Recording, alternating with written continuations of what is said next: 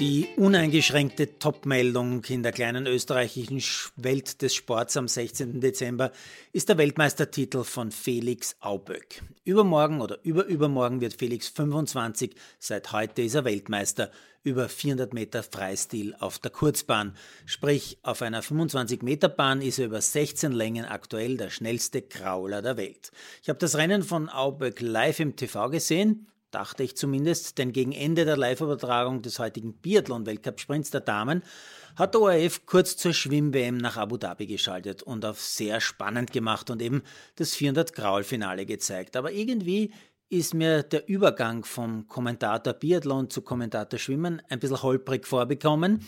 Ja, natürlich habe ich da ein bisschen Erfahrung, also habe ich kurz nachgeschaut und siehe da, das Ganze war bestenfalls schlecht gespielt live. Denn das Rennen ist tatsächlich um 15.03 Uhr gestartet worden in Abu Dhabi und in ORF 1 dann um 15.27 Uhr als live verkauft worden. Und wieder mal frage ich mich, warum man dem TV-Konsumenten nicht zumuten kann, dass der Biathlon-Kommentator zum Beispiel einfach so Sachen sagt wie hier beim Biathlon ist die Entscheidung gefallen. Lisa Hauser wird an ihrem Geburtstag großartige Vierte. Wir gratulieren Siegerin, die Norwegerin Reuseland. Ja, und dafür dürfen wir Ihnen jetzt noch schnell ein sporthistorisches Dokument vom Schwimmsport, das vor kurzem auf OF Sport Plus live übertragen worden ist, nachliefern. Ein Österreicher ist nämlich vor einigen Minuten Weltmeister geworden. So hätte man das zum Beispiel sagen können, dann hätte es genau gepasst. Wäre also eigentlich ganz einfach, korrekt und ehrlich.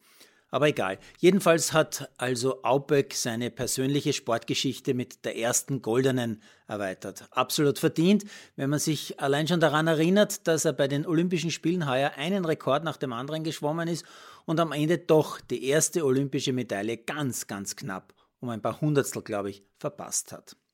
Kurz noch zu den weiteren Schwimmergebnissen von heute von Österreichern. Bernhard Reitzhammer wird über 100 Brust 13 verpasst das Finale also relativ knapp.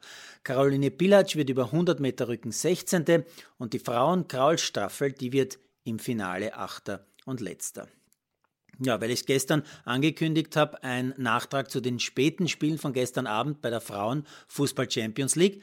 Hoffenheim mit den Österreicherinnen Wienreuter, Naschenwenk und Billa, die in der zweiten Hälfte gespielt hat, hat in einem wirklich sehr guten Match gegen Arsenal 4 zu 1 gewonnen.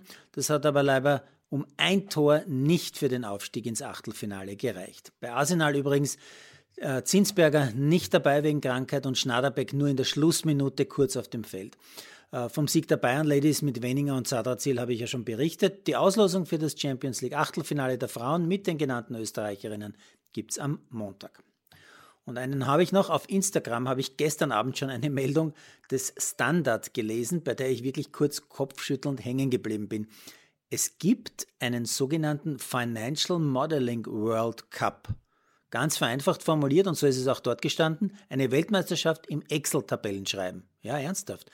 Der Schwachsinn gilt zudem auch noch als Sport, als E-Sport nämlich.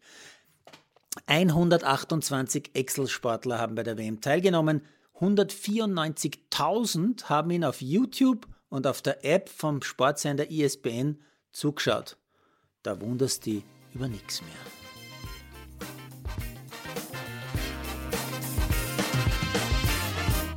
Produziert von Malderino Kiesens.